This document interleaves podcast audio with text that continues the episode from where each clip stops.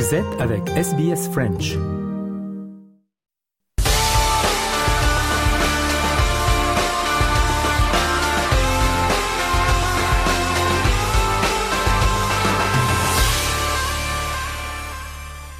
Le journal des sports de ce jeudi avec euh, tout d'abord la course Sydney-Hobart remportée par Law Connect, 51 secondes devant Andrew Comanche.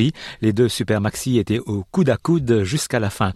Law Connect a réalisé le parcours de cette année en un jour, 19 heures, 3 minutes et 58 secondes. Andrew Comanche détient toujours le record de la traversée en un jour, 9 heures, 15 minutes et 24 secondes établi en 2017. Les stars de tennis sont arrivés en Australie occidentale et en Nouvelle-Galles du Sud pour participer à la United Cup qui débute demain vendredi, épreuve de préparation. À l'Open d'Australie, le tournoi se déroule donc à Perth et à Sydney avec des joueurs et joueuses représentant leur nation. Les 18 nations participantes ont été réparties en six groupes de trois dont la moitié se jouera à Sydney et l'autre à Perth. La finale aura lieu au Ken Rosewall Arena de Sydney le dimanche 7 janvier. On passe au foot euh, en Angleterre avec euh, les rencontres euh, dans le sillage du Boxing Day. Liverpool est aux commandes, comme nous l'explique Antoine Grenier pour RFI. 19e journée de Première Ligue. Pour une fois, Mossala n'a pas marqué. L'Égyptien restait pourtant sur deux buts en deux matchs. Mais les Reds ont pu compter sur Darwin Nunez et Diogo Jota pour l'emporter 2-0 sur Burnley et prendre deux points d'avance sur Arsenal. Et c'est bien là le principal, estime le capitaine Virgil van Dijk. C'était bien sûr très important de s'imposer ici, d'engranger encore des points et de passer en tête. Les dix derniers jours ont été très intenses. On a joué quatre matchs, quatre challenges très difficiles et on s'en est très bien sorti, je trouve. Bien sûr, contre Burnley, il y a eu un peu de déception. On n'a pas eu beaucoup de chance avec ces deux buts annulés et eux jouaient à la maison. Ils sortaient d'une victoire, donc ils étaient en confiance. Mais on ne s'est pas affolé. On a construit notre victoire et on poursuit notre route. Les Reds euh, en tête en attendant le match d'Arsenal jeudi. Dans les autres euh, rencontres, Manchester United renoue avec le succès en s'imposant 3-2 sur Aston Villa. Même score en faveur de Luton sur la pelouse de Sheffield. Bournemouth domine Fulham 3-0 et Newcastle Davis encore un peu en s'inclinant 3-1 face au Nottingham de l'Ivoirien Ibrahim Sangare. Et on écoute la réaction de Eric Ten Hag, le manager de Manchester United, Manchester United qui était mené 2-0 avant de gagner 3-2 contre Aston Villa. Just slightly, we make an adjustment in the half time, eh, but uh, our game already first half was okay. We got down by two set plays where we maybe lose a little bit focus, or was very smart from Aston Villa. You can also uh, see it in that way, uh, but uh, keep playing, believing that you will win. First get the 2-1 and then we will see what happens. And then also you see then they get nervous. Et puis hier, il y avait trois matchs euh, et la victoire de Manchester City contre Everton 3 buts à 1. Chelsea s'est imposé contre Crystal Palace 2 à 1. Ce jeudi, Arsenal, le leader, jouera contre West Ham et Tottenham contre Brighton. En Afrique, un tournoi de l'UNICEF en Côte d'Ivoire pour promouvoir la déclaration des naissances. Reportage Yuan Gourlet pour RFI. Jour de finale à Abidjan, les jeunes de Gagnoa, ville de l'Ouest, ont battu sur petit terrain ceux d'Abengourou, ville de l'Est, après un tournoi de trois mois dans 12 villes du pays. Mais l'essentiel était ailleurs, faire passer à travers le sport un message, que chaque enfant puisse obtenir un acte de naissance, alors que la Côte d'Ivoire connaît quelques dysfonctionnements. Jean-François Bass est le représentant d'UNICEF en Côte d'Ivoire. En Côte d'Ivoire, il y a 95% d'enfants qui sont enregistrés.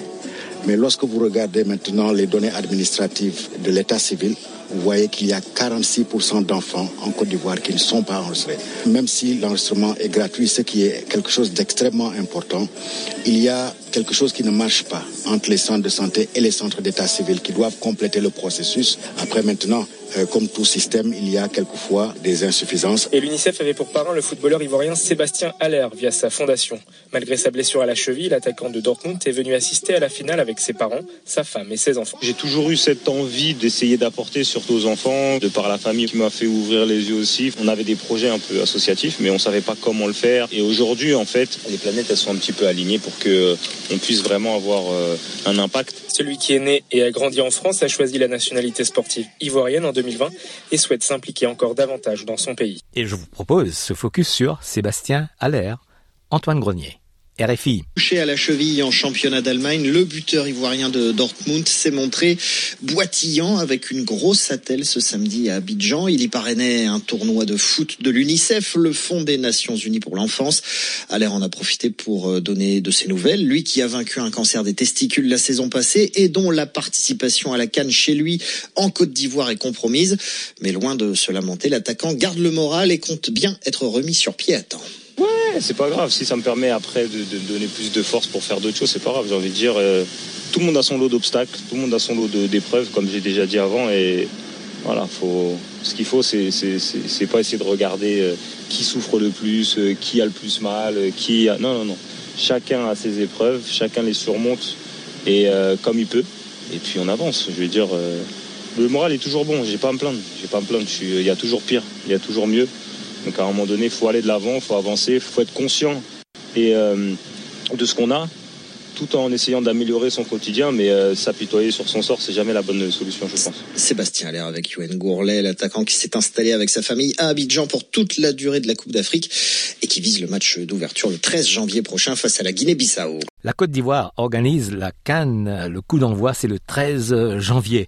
Comment vont les préparations pour le Burkina Faso Sofiane Amazian, RFI. Troisième en 2017, quatrième en 2022, les étalons sont des habitués du dernier carré mais devront composer cette fois dans un groupe D avec l'Algérie, la Mauritanie et l'Angola au premier tour. Hubert Velud, le sélectionneur du Burkina, compte sur l'esprit de solidarité de son équipe. Nous sommes euh, tombés dans un groupe assez homogène où un favori naturel se dégage qui est l'Algérie.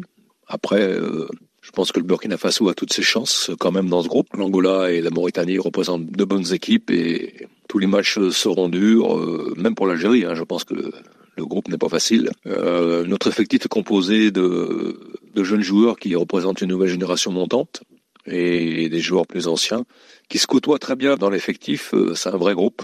Je dirais même que c'est notre point fort, la solidarité, vraiment la cohésion. Bien sûr qu'on a d'autres arguments footballistiques. Je pense que on a toutes nos chances, mais je le répète, je pense que ce sera un groupe très serré quand même. Combien va coûter l'organisation de la Cannes de 2024 Binta Diane est avec Bruno Faure pour RFI. Alors le budget global se monte à 1 milliard et demi de dollars. Alors ça concerne toutes les dépenses engagées ces deux dernières années, y compris euh, les infrastructures qui vont rester après la Cannes. Tout récemment, dans un communiqué, le COCAN est monté au créneau pour euh, démentir les montants divulgués dans la presse. Les rumeurs faisant état d'une demande de rallonge budgétaire de 78 milliards sont infondées. Il n'en est rien, lit-on dans ce texte. Euh, pour ce qui concerne le stade Alassane Ouattara des Bimpe, qui cristallise vraiment toutes les attentions, puisque c'est là-bas euh, que le coup d'envoi de la Cannes doit être donné le 13 janvier prochain. Eh bien, ce stade est un don euh, issu de la coopération avec la Chine. Ce don est évalué à 90 milliards de francs CFA, mais les autorités ont quand même dû faire des travaux pour le mettre aux normes de la CAF, et ces travaux ont coûté environ 40 milliards de francs CFA aux autorités ivoiriennes. Se pose enfin la question de l'utilisation de ces infrastructures après la Cannes. Donc, que va-t-il se passer une fois que ce grand rendez-vous sportif euh, se termine? Eh bien, tous les matchs de l'équipe nationale auront lieu au stade des Bimpe, assure un membre du COCAN. Athlétisme, Pierre-Ambroise Boss arrête à l'âge de 31 ans, comme nous l'explique Thomas de Saint-Léger pour RFI. Pierre-Ambroise Boss rêvait encore des Jeux à Paris. Le corps n'a pas suivi et lui fait dire aujourd'hui, en fait, c'est fini. Fini de tourner autour des pistes et d'amuser la galerie, fini de rire, le trublion de l'athlète a rangé ses pointes et son nez rouge, la faute à ce caillou qu'il traîne dans sa chaussure depuis des années, ce satané tendon qui ne veut plus guérir. L'énième rechute au mois de mai restera la dernière d'une carrière dont on retiendra surtout les coups d'éclat, une médaille de bronze au championnat d'Europe à seulement 20 ans, la quatrième place au JO de Rio et surtout le Graal, l'or mondial à Londres en 2017. Ces soirs-là, la France découvre ou redécouvre un garçon joyeux, facétieux, s'amusant volontiers de l'étiquette et des codes de l'interview télé drôle, sans filtre et parfois complètement hors sujet. Boss est un ovni capable de parler dix minutes de son chat ou d'offrir à ses supporters une tournée de bière au retour des mondiaux anglais. L'apothéose et le début du déclin, exception faite d'un nouveau podium à Berlin un an plus tard. PAB ne goûtera plus aux médailles internationales. Il se retire sur une dernière boutade Une reconversion dans la pétanque, annoncée aux journalistes l'interrogeant sur ses projets. On passe au rugby. Euh, rugby Australia va commencer la recherche d'un nouvel entraîneur des Wallabies suite à la nomination d'un directeur en la personne de Peter Horn. Il arrivera en mars prochain après près de 14 ans passés à travailler pour World Rugby, après avoir occupé des postes au sein du club britannique Saracens, Samoan Rugby et Equestrian Australia, l'ancien entraîneur des Brumbies, David Nucifora, reviendra de son poste de directeur pour assumer un rôle consultatif. Et je vous propose euh, la rétro de l'actualité sportive de 2023 et se focus sur le rugby avec le sacre des Springboks en Coupe du Monde. Antoine Grenier et Romain Chanson pour RFI. Coupe du monde de rugby remportée par Sia Colissi et ses coéquipiers, la deuxième de suite pour faire de l'Afrique du Sud la nation la plus titrée de l'épreuve. Avec un parcours de gala, la France éliminée en quart de finale sur sa pelouse à Paris, puis l'Angleterre en demi et enfin la Nouvelle-Zélande en finale.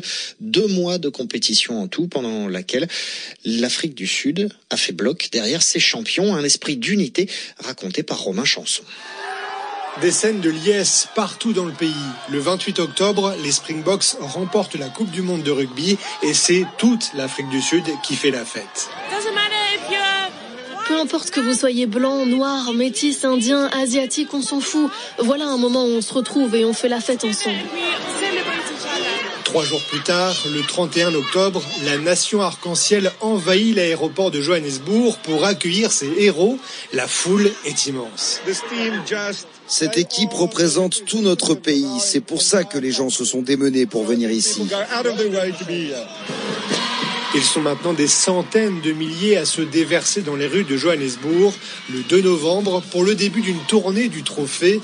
L'entraîneur Jacques Nienaber réalise le soutien populaire dont jouit son équipe.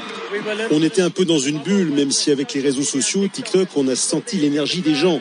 Mais maintenant, on peut enfin le voir en vrai. C'est incroyable. Face à cet engouement, le président Cyril Ramaphosa avait déclaré le 15 décembre férié en hommage aux Springboks. Les parcs débordaient de gens venus pique-niquer et fêter une dernière fois le plus bel événement de l'année. Voilà pour le journal des sports de ce jeudi.